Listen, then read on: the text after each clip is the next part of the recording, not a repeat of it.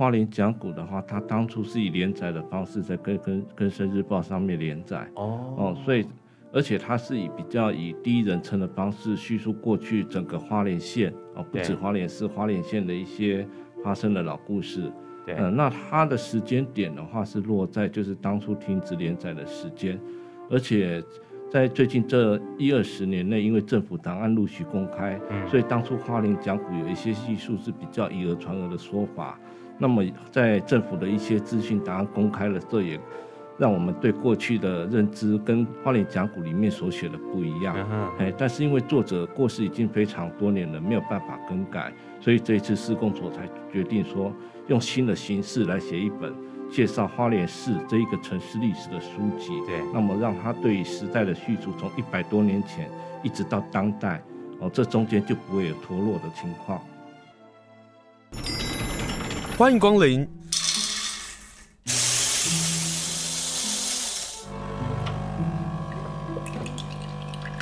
今天的盛情款待，请享用。今天呢，要跟大家来分享一本书，这本书是花莲人每一个人都应该拥有的一本书。什么书呢？是由花莲市公所所发行的一本书。这本书是由蔚蓝文化所出版的书，书名叫做《带你回花莲，穿梭街市百年》。这个书很厚又很大，但是呢，翻着翻着呢，可以满足大家对过去或是对现在有很多的对照跟很多的想象的机会。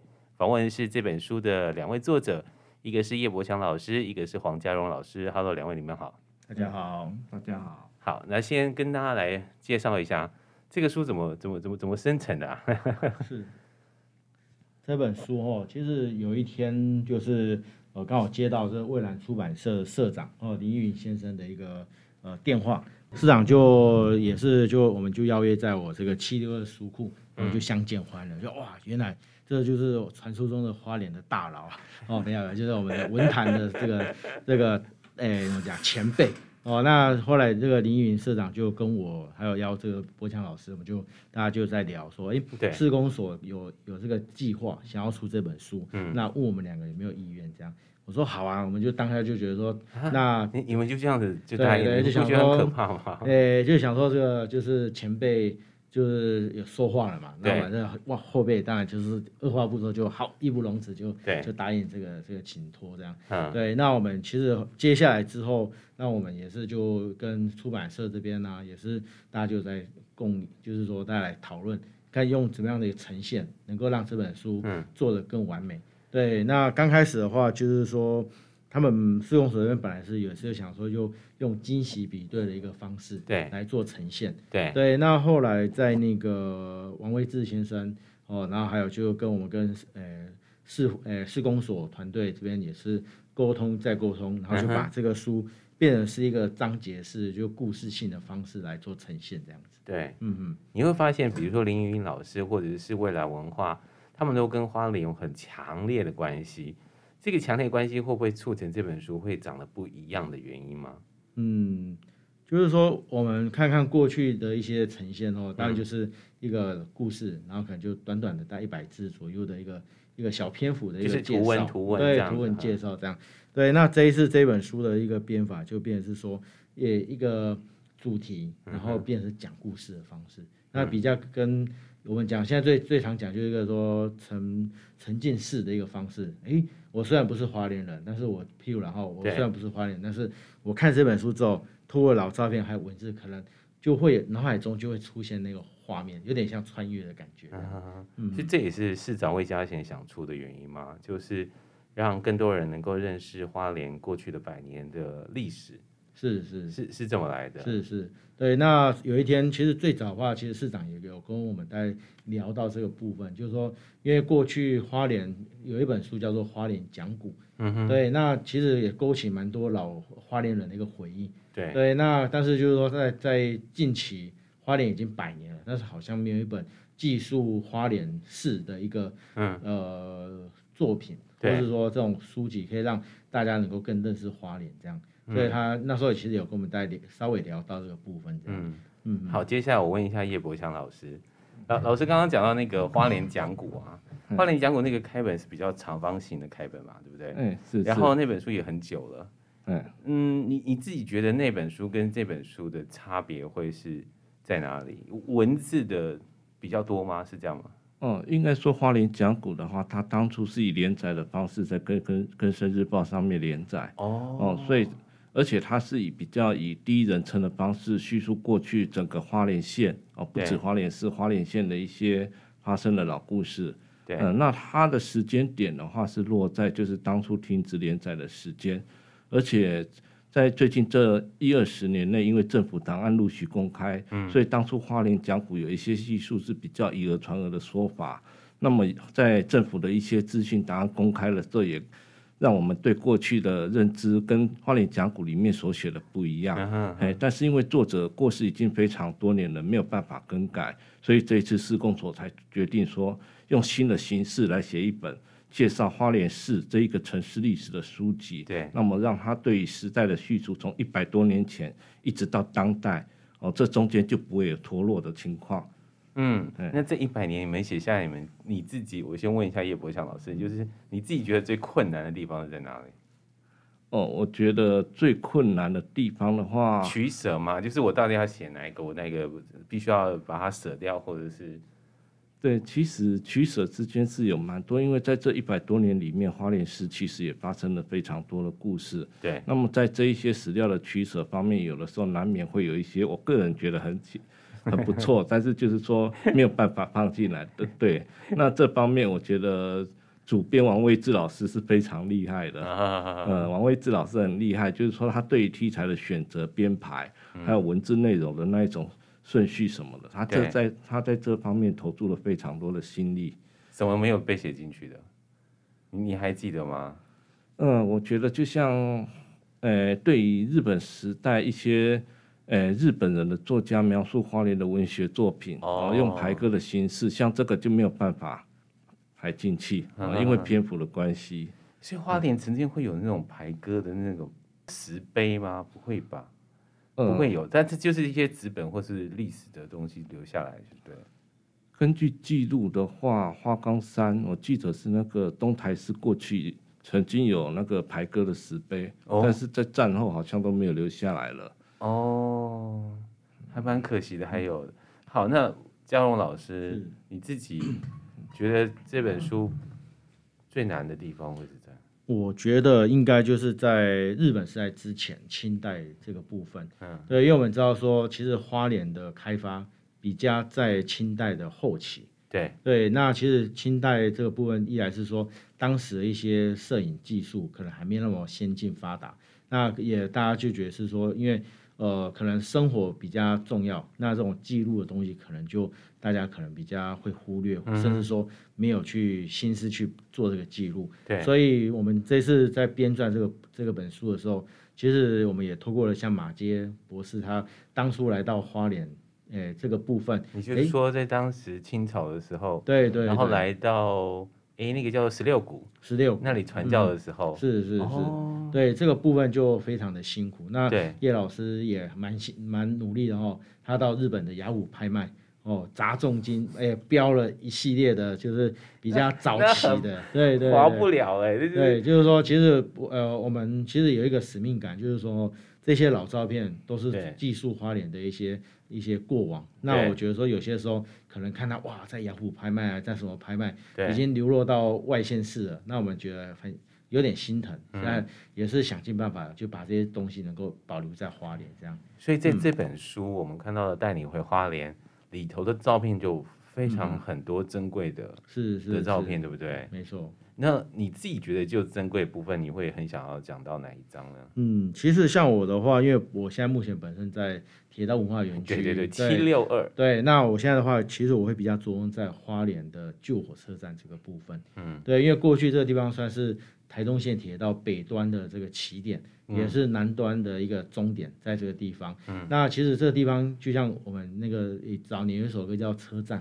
哦，这个地方有很多的爱恨情仇啦，那哇，那种就是欢乐或是悲伤都在这个地方就是发生。对。但是很可惜，就是说在八零年代，那当时的一个政策的一个关系，这个车站被拆了。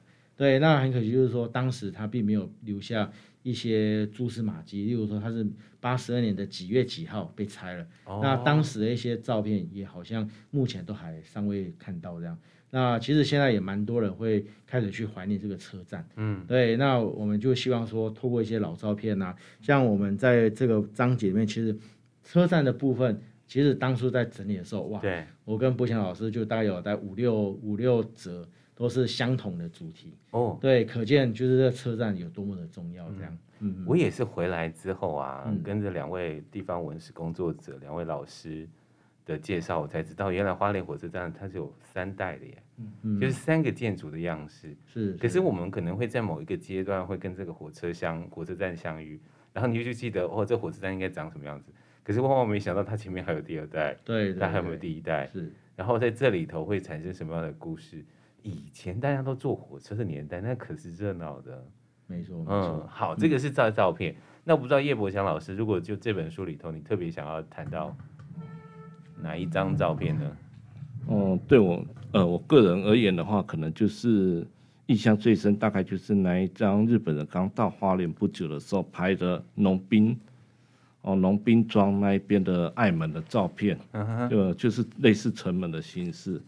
那那一张照片的话，哦，你是说你有两张照片，然后做了一个比对，然后另外一张照片它比较有点有点，就是它的墙已经开始坏了，哎。像呃，在过去的口述历口述历史里面，大概都有提到像，像呃美仑山后呃美仑山西侧的那个平原，哦，就是在那个现在的十六古延平王庙那一带，在过去有城门的存在，对，哦，但是清代的城门究竟是长什么样子，我们大概都很难去猜测。那么后来就是在日本网络拍卖有出现一一本相簿，那这个相簿就是大概新城事件一八九六九七年的时候。日本的摄影师过来花莲拍的，嗯，那他这一张照片里面就刚好有拍到一十六呃十六股附近农兵庄哦，当时清代的一个军营的城门，哦，然后它的城墙跟城门这样子，那这是花算是花莲最早的一个城市的影像记录，啊，因为马杰医生当时来到花莲的时候，他大部分是。拍摄花莲在地的一些原住民聚落，对，哦，他并没有拍摄当时的花莲港街，或者是花莲的一些呃军队啊，或者是官员这一些，他都没有拍，嗯，哎，所以他的重点是在原住民。那么日本人当时来到花莲之后，他们军队的摄影师就拍摄当时的花莲港街，对，然后还有农兵那一带的那个城堡，还有就是呃，应该说是城墙这样子，城墙、爱门，还有就是当时美仑平原的景色。哦，这一些就对我们，让我们对十九世纪时候的花莲是长什么样子能够有更深切的认识。这个城墙是为了要 抵御或者是防止原住民的侵略吗？哎，对。就我看过去的历史，好像就是在那时候的汉民族跟原住民其实还是还蛮多次的冲突。嗯嗯嗯。今天呢，跟大家介绍呢是由蔚蓝文化所出版的书，书名叫做《带你回花莲，传说街市百年》。好。这么多这么多的内容，我真的要请两位作家、两位地方文史的老师和跟大家来介绍。好，我们就先从先抓三个好了。你们你们特别想要介绍的，我们就先从叶伯强老师开始。你你可不可以跟大家介绍？如果说很厚很厚的一本 非常好看的书，而且啊，你根本不会一次看完的这个书，有没有你自己觉得哎，你你很想要先介绍哪三个地方？哦，如果在这本书。呃，选三张照片的话，嗯，我个人选的第一张就是刚刚提到的那一个农兵装的城门的照片。哦，哎，对对对，这个真的是印象深刻，因为花莲几乎没有任何清代建筑物的照片留下来。你觉得那个留下来其实已经还蛮重要的一件事？呃，年在的时间点的话，事实上是蛮重要，大概就一八九七到一八九七年左右了。它有点像是闽式建筑。对不对哎，它其实是清代的建筑物，哎，所以它这里事实上有那个燕尾，而且角度蛮翘的，有一点广式建筑的那种味道。哦，哎，但是就是说，像这样的建筑物在花莲现在完全没有留下来，对，哎，连遗迹都找不到。哦，对，好，所以这个是大家想不想看？在清朝的时候，我们真的有一个城门的这个建筑。好，这个是一张。那另外，哎，另外第二张的话就是。旧火车站，然后旧火车站的照片，好，呃，花莲的那个它是从现在的金融大饭店，然后远眺整个旧火车站全面圆环的样子，现在的时来运转那一边。对，嗯嗯，那那一张照片的话，大概就是民国五十几年。哦，一九六零年代所拍摄，那里面的景没有深 那个是那里面的景物，在我很小很小的时候坐火车来花莲的时候，还有亲自亲眼目睹过。哦，这一张，这张到底从等一下，金金融大旅社的那个顶楼，哦，所以他不是拍的是花莲火车站，他拍的是花莲公务局那一对对对，公务局那一边。嗯、我真的我真的不大想要承认，说我真的在曾经小时候真的碰过他们公务局还存在的那个年代这样子。应该说，对花莲人来讲，火车是很重要的工具，从日本时代至一直到呃现在都一样。对。那么在我小呃在日本时代的时候，火车站算是呃以我们。台湾人来说，它算是客家岛内二次移民的一个节点。嗯哼，哦，就是当时的客家人来到花莲之后，就透过火车站进入到那花东纵谷里面。对。那么一直到战后的时候，它一样都是花东纵谷的人来到花莲市，非常重最重要的一个交通工具。哦，甚至那个时候很小的时候，花莲花东纵谷里面没有大医院，你里面不管大人小孩生了重病，就是坐火车到花莲，对，然后就直冲医院，赶快去看医生这样子。对。哦，所以火车站对当时的人来说是非常重要，也是印象深刻的一个地方。我很难得有人提到公路局，公路局那时候到底干嘛的啊？那那时候是给金马号大家上下车的地方吗？嗯、对，那个时候花莲的话，应该就是花莲客运还有台汽哦这两个。哦、那么如果是玉里以南的话，还有顶东客运。哦，嗯，那么客运公司它的优点是在于它会停到很多大街小巷，对，一些火车站不会停的，一些那个小村落公车都会停，对，这样子。嗯，然后呃，因为大家都来到花莲市嘛，然后要买东西，嗯、所以就有很多那个欧米亚给店啊，嗯，就在那个我们市街里头非常非常非常的热闹。嗯，好，这是第二张图，那第三张图呢？那第三张的话就是。从海上远眺雅士都那一张，说哦，那张我好爱哟、哦。对对对，那张那个角度我是今年不知道从大概是你们所开的那个花莲旧地图的脸书上看到的。花莲旧时光。呃，对，花莲旧时光的脸书上看到的。哦，对对对。哦，那时候才发现，人家国外那是什么高级旅馆，然后。迎着海，然后有点半悬崖的方式。我们花莲雅士都饭店早年就有这种美丽的风景，哎，很美耶。但是因为现在有了花莲港之后，它就变了。对，这个这个是还蛮我我觉得那个照片真的太惊奇了，太美了。嗯，有点像是那种仪式，在一个上头。对，对对对。那他拍摄的年代差不多就是一九七零年代左右。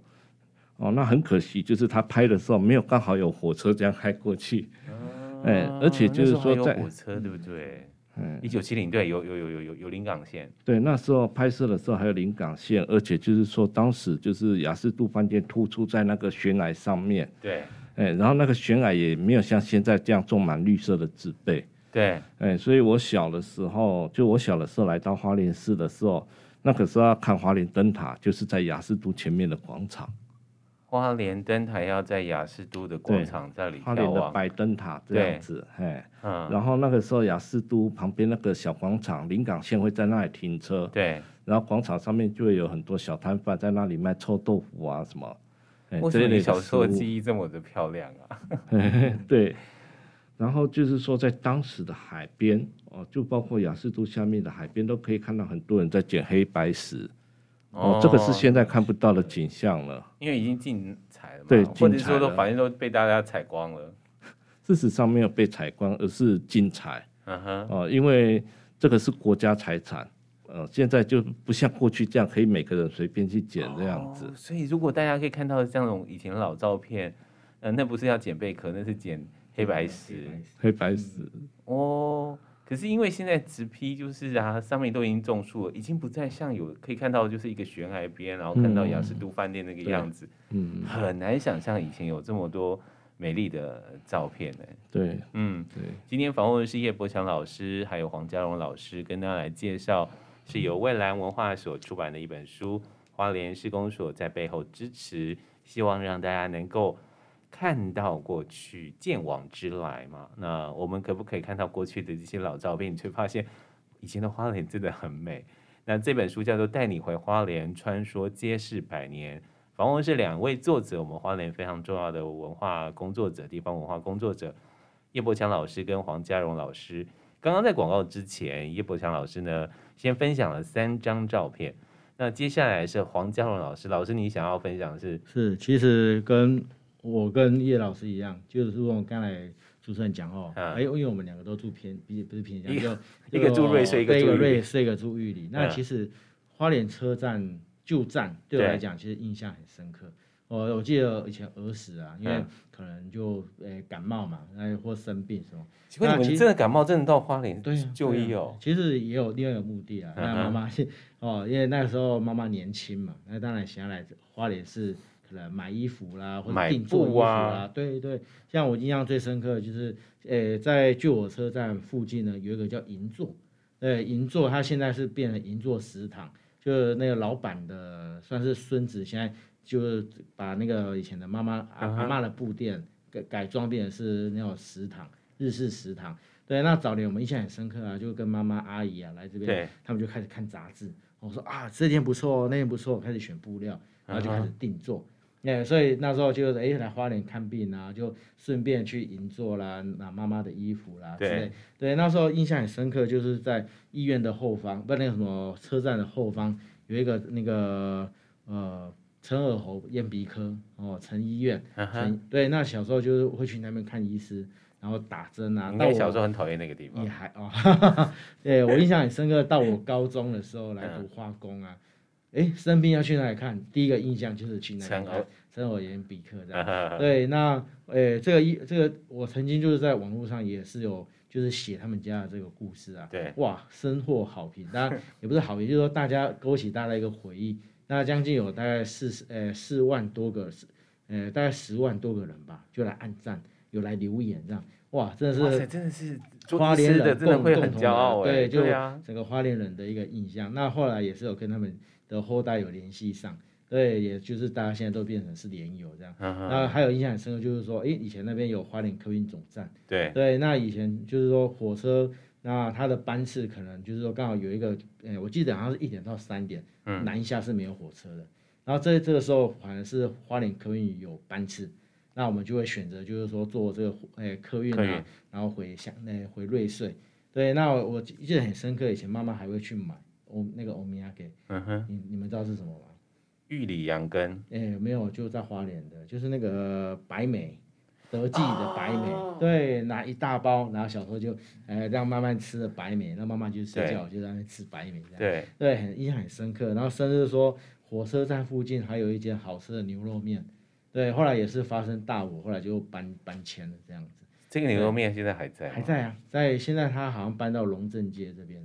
龙镇街，龙镇街，哎，中，哎，那个中正国小前面就是龙镇街，搬那么远啊？对对对，后来火烧家嘛，就搬迁这样。嗯，对，那这个是我对花莲火车站的一个印象。对对，那另外就是民国四十年的花莲大地震，哦，那刚好我儿子啊出生那一年，刚好就是零二零六地震的那一年。嗯、对，那刚好那一年就刚好我也收，就是有收集到一些民国四十年的一个地震的照片。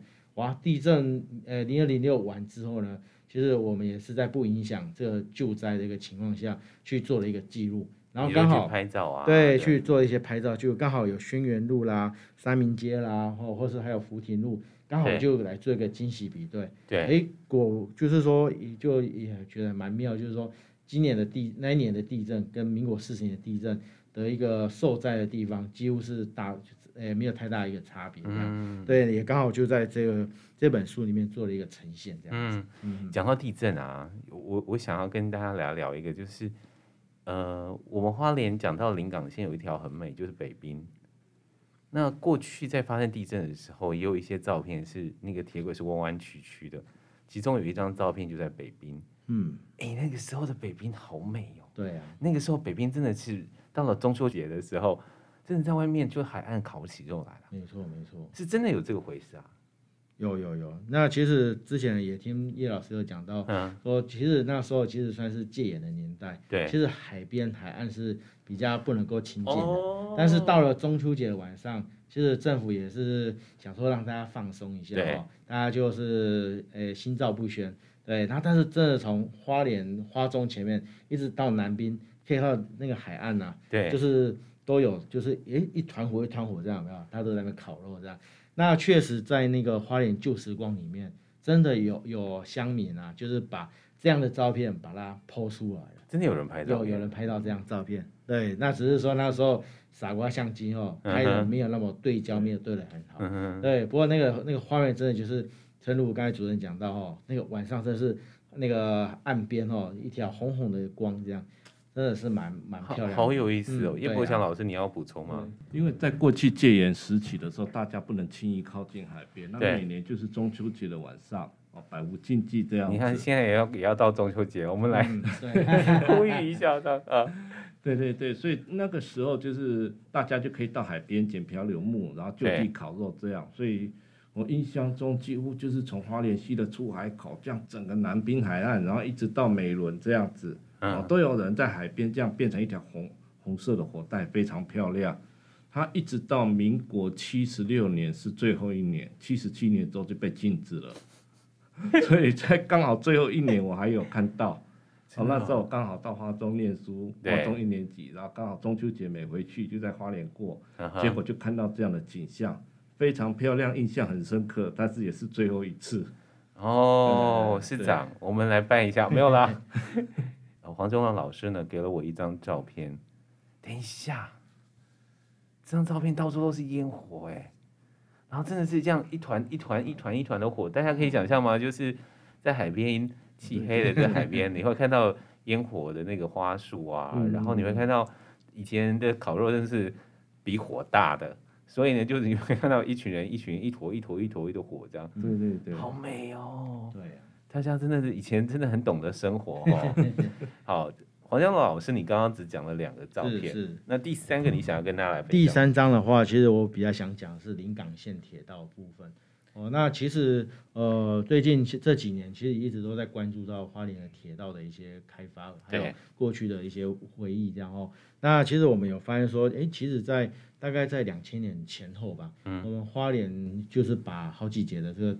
呃，黄皮仔列车啦，还有 LDK 五十，呃五十九，对，哦，其实把它修好了，对，哦，那曾经有一段时间在我们花莲后火车站啊，有一条九百八十公尺长的这个窄轨七六二轨道，哦，给这个火车去行驶，嗯、当时也呃蛮轰动的，甚至那个日本的那个铁道迷啊，我就闻风来到花莲来拍摄这条铁道，但是很可惜，就是说去年哦那个军方在花莲后火车站呢，做了一条的这个军用月台，就这个铁轨被拆了。那火车车头目前也是因为它有些结构损毁，所以火车头现在也是就是静态保存。那我根据了解是说，当年其实在谢胜山县长跟傅昆萁县长任内啊，其实呃我们的临港线铁道差一点点就有这个机会复驶。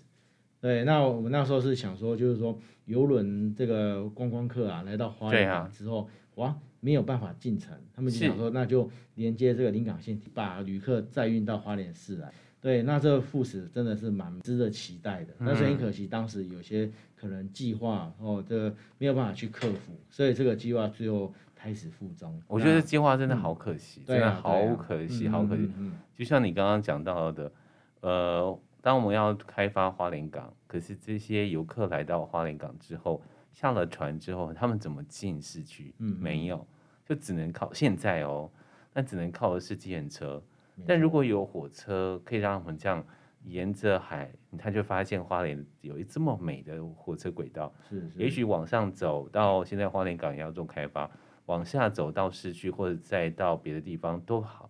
嗯，它其实是因为现在腹地还在嘛。嗯嗯，就是说，就花莲火车站这一区的腹地还在的时候，是可以推行的。嗯，没错。但就是觉得还蛮可惜，就是这件事情就始终一直被卡着。是，其实我觉得是或许是时呃时机未到。嗯。哦，那其实像我们现在看西部的那个蒜头糖厂，它连接的这个高铁站，哎，你看现在西部已经在做这个部分。对。那我觉得是说我们东部观光立线，其实我觉得是蛮值得呼吁政府可以重视到铁道运输这一块。嗯。那一来是说有这铁道运输，或许我们觉得说未来也可以让这个观光，甚至说。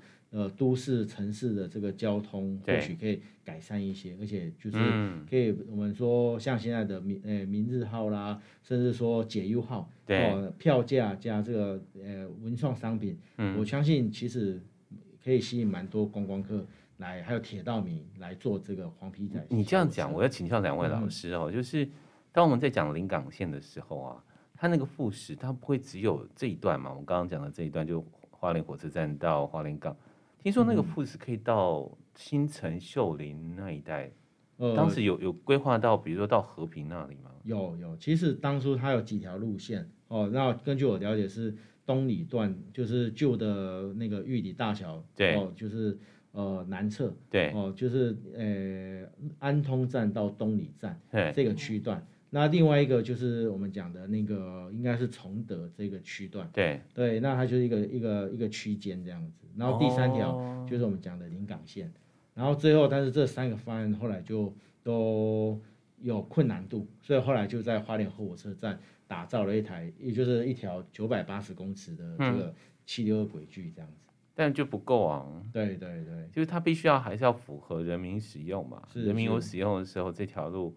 才会更好玩一点。没错没错，就未来就期盼说相关单位可以来构思看看，怎么让花莲的观光能够再提升进阶到，譬如九点零啊到十点零，对，让呃更多元化这样。你看阅读一本书啊，不单单只是我们在纸上谈兵，我我们其实也可以透过一本书，会想想，哎，我们花莲可以怎么走？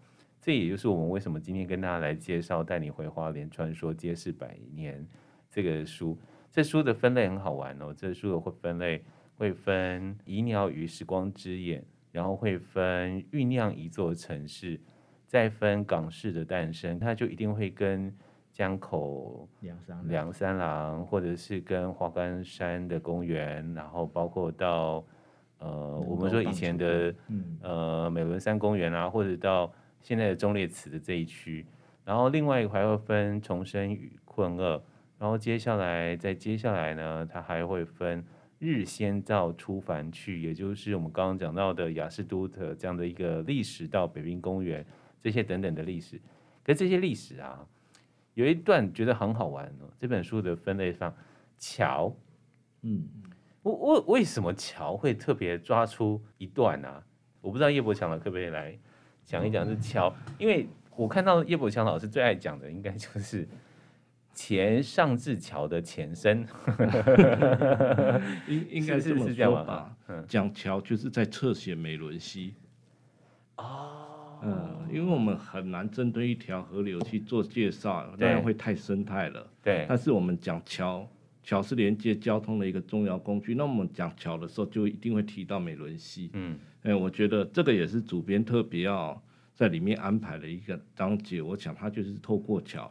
来侧写美仑溪这一条穿越，而且给了花莲非常大的生命力的一条河流，这样子。嗯、所以你们经常常常在办走读啊，嗯、美仑溪跟美仑溪这些桥，其实很适合来做走读，对不对？是，嗯。因为我看了才知道，哦，原来以前的桥的名字真的好好听哦，一个叫朝日桥，或是日出桥。对，现在 现在不叫这个桥了吧？